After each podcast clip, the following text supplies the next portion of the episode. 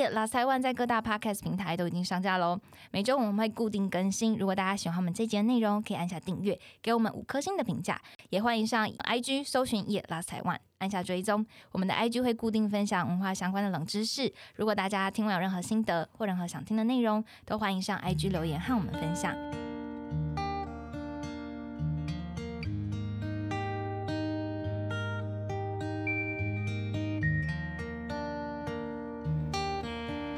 大家好，来，欢迎你们今天来到我们的活动。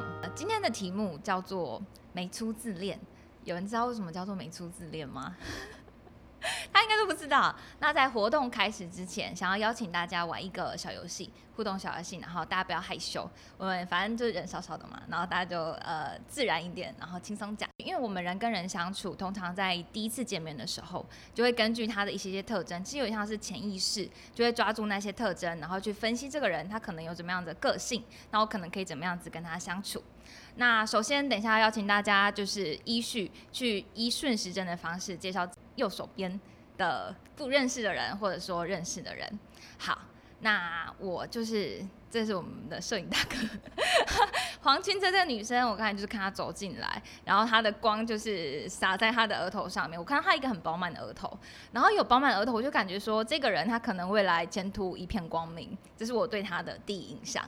那接下来由你，就是介绍你的朋友，鼻大巨财，哦，未来会很有钱的意思，财运亨通，哎、听起来非常好。那接下来正气凛然的感觉，很有正义感的男子，很不错哎。那接下来由你介绍后面的那一个朋友。那其实我们刚刚所做的这个小互动啊，就是从最小的外在的东西，然后我们去分析它给我们什么感觉，不管说它是有气质的感觉，或者说很会读书的感觉，或者说稍微拘谨的感觉，这种就是从外在然后去分析出一个感觉，这种呃进行过程，其实就跟我们看面相是一样的道理哦。那么我们今天呃 Live Podcast 活动就即将开始了。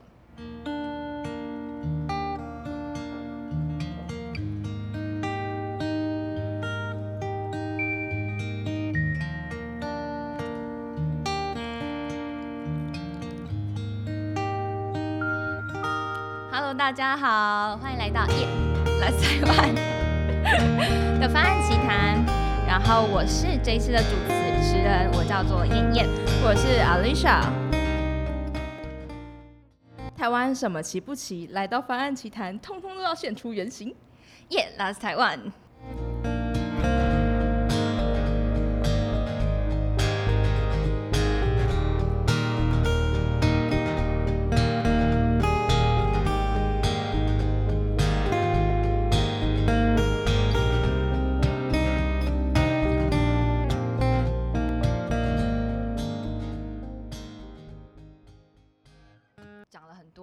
在第一次见到人的那感觉嘛。其实不管我们长多大，我们都会不断的遇到新的人、新的朋友。然后初次见到新朋友啊，就大家一定会有第一印象。那我们在第二季的专访内容中，我们很爱问受访者一个问题，就是你会怎么样判断人？没错，我们第二季的第一集啊，就是酱油小王子谢依晨。我们当天就问他说：“哎、你会用那个饮食来判断一个人吗吃什么东西，我就觉得他什么样个？”性。对，然后也问过 CT 的博哲，就是问过说他呃会不会用音乐来判断一个人？对，没错。嗯然后判断人其实有非常多种的方式，然后有的时候准，然后有时候其实非常非常不准。有的判断呃标准其实感觉很瞎，结果莫名其妙的超准，有没有这种？然后大家应该都有听过诺贝尔奖吧？诺贝尔奖超有名。嗯，那大家有听过搞笑诺贝尔奖吗？有吗？哎、大家真的有听过？你们听过哎搞笑诺贝尔奖不好玩了。搞笑诺贝度哦。搞笑诺贝尔奖，它其实是在一九九一年开始创办的，它是由科学幽默杂志它所主办。那它设立的主要目的其实是表扬那些先引人发笑，然后发人深省的研究结果。那在每年的九月会有十个领域的研究呃获奖，然后它是由真正的就是真正非常严谨的科学家诺贝尔呃诺贝尔奖得主去颁奖的。那我们今年非常特别，就是在九月十八日，在心理学奖项中，然后它出现了一个非常有意思的研究。没错，这个研究啊就在讲说，眉毛那种特别浓、特别粗，或者是特别有一个形式的人，嗯是比较自恋的。那时候看到这个就是研究结果的时候，就马上摸摸看自己的眉毛，就呃还好我眉毛很淡，我好像呃其实也没有很自恋。然后但是就是开始想说，身边的人是不是也有那种眉毛很浓，然后但是其实很自恋呃很不自恋的人。但我想到一个反例，就是我妈，我妈眉毛很淡很淡，但她超有自信的，哎，超有自信。其实我不知道这到底有没有根据。没错。然后我那个时候就觉得说，哎，这个研究有一点太神奇了，所以我就上网去找，然后很好奇他们到底是怎么样做研究的。那我找出来的结果就是，这个研究它是由加拿大的麦克文大学的助理教授，他叫做 Miranda Jackman，然后他和多伦多大学的教授 Rule 他们一起进行了研究。那这个研究有分三个阶段。那第一个阶段，他们找了多伦多大学的三十九位受测者，然后让他们自己填心理量表啊，然后这个量表就是去测试他们的自恋程度。那题目其实非常有趣哦，他们包含了就是会让他们自评说，哦，如果由我来统治世界，那这个世界会不会变成一个更好的地方？或者说，哎，我觉得要操纵别人其实是一件非常容易的事情。那就是给他们填这样子诸如此类的问题。那这是就是如果是一般比较自恋的人，就会给自己比较高分嘛。那接着第二阶段。研究第二阶段，他们找了二十八个完全不认识第一个阶段受测者的志愿者，然后让他们看那个第一个阶段的受测者的照片，然后由一到八的呃层级去评分，说照片中这个人他到底自不自恋。那一呃给他一分就是哦他应该不自恋，然后给他八的话就是哦他应该是超级自恋的。那他们其实除了让他们看脸正的照片之外，也给他们看就是呃左右相反的照片，因为科学家们发现说，如果让人看就是左右相反的照片，照片我们会比较习惯性可以把那个呃。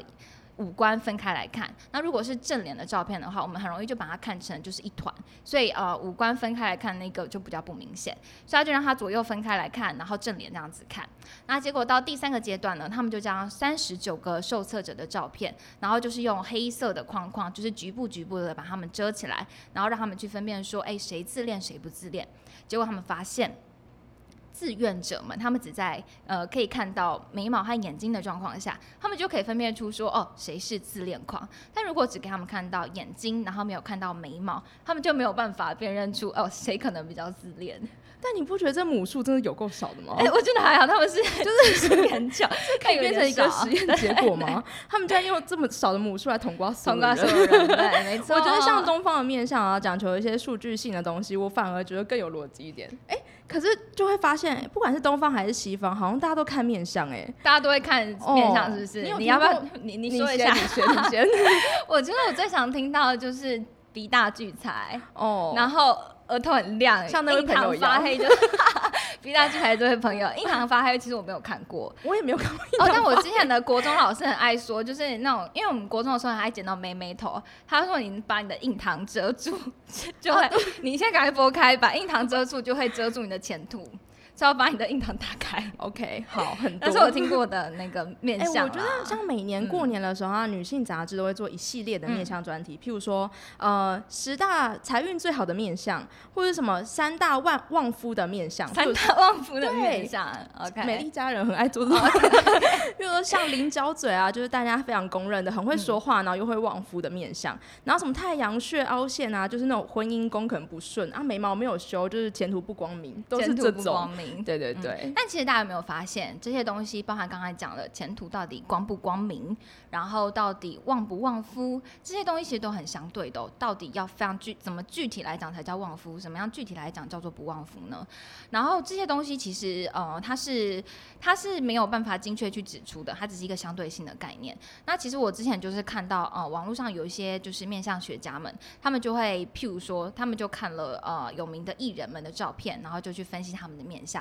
有一篇我呃有一个面向学家，他就说小 S 就是主持人小 S，他有唇珠，所以他就分析他应该是很会讲话。那确实他也是得过奖项肯定，但也有人认为某些时候他的发言相对的比较不谨慎，认为所谓的会讲话其实和讲很多话是两回事。